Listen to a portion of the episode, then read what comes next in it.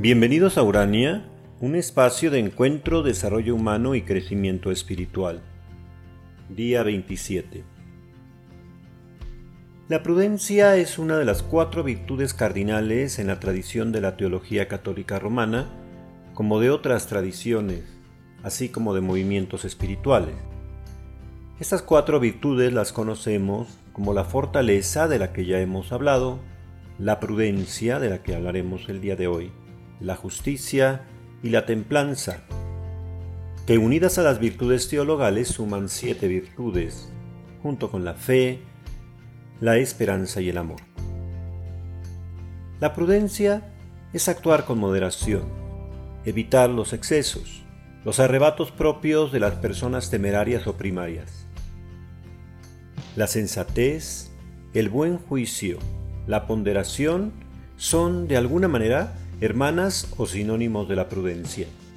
Es una virtud necesaria en el respeto a los demás, en el respeto a sus sentimientos, a sus propias elecciones, formas de pensar y de vivir. La imprudencia nos deja un lastre de culpabilidad y frustración que nos hacen seguir cometiendo error tras error. En cambio, la prudencia nos permite elegir entre un bien y un bien mejor. Se nutre de la experiencia vivida y a partir de ahí juzga, valora, pondera y elige. Es gracias a la prudencia que la inteligencia puede hacer juicios más asertivos, después de que se han superado las emociones inmediatas, las reacciones primarias o los impulsos instintivos. Aquí y ahora Obsérvate. A distancia.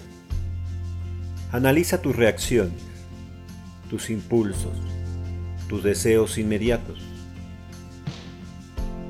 Antes de hablar o reaccionar, date unos segundos. Inhala profundamente y exhala.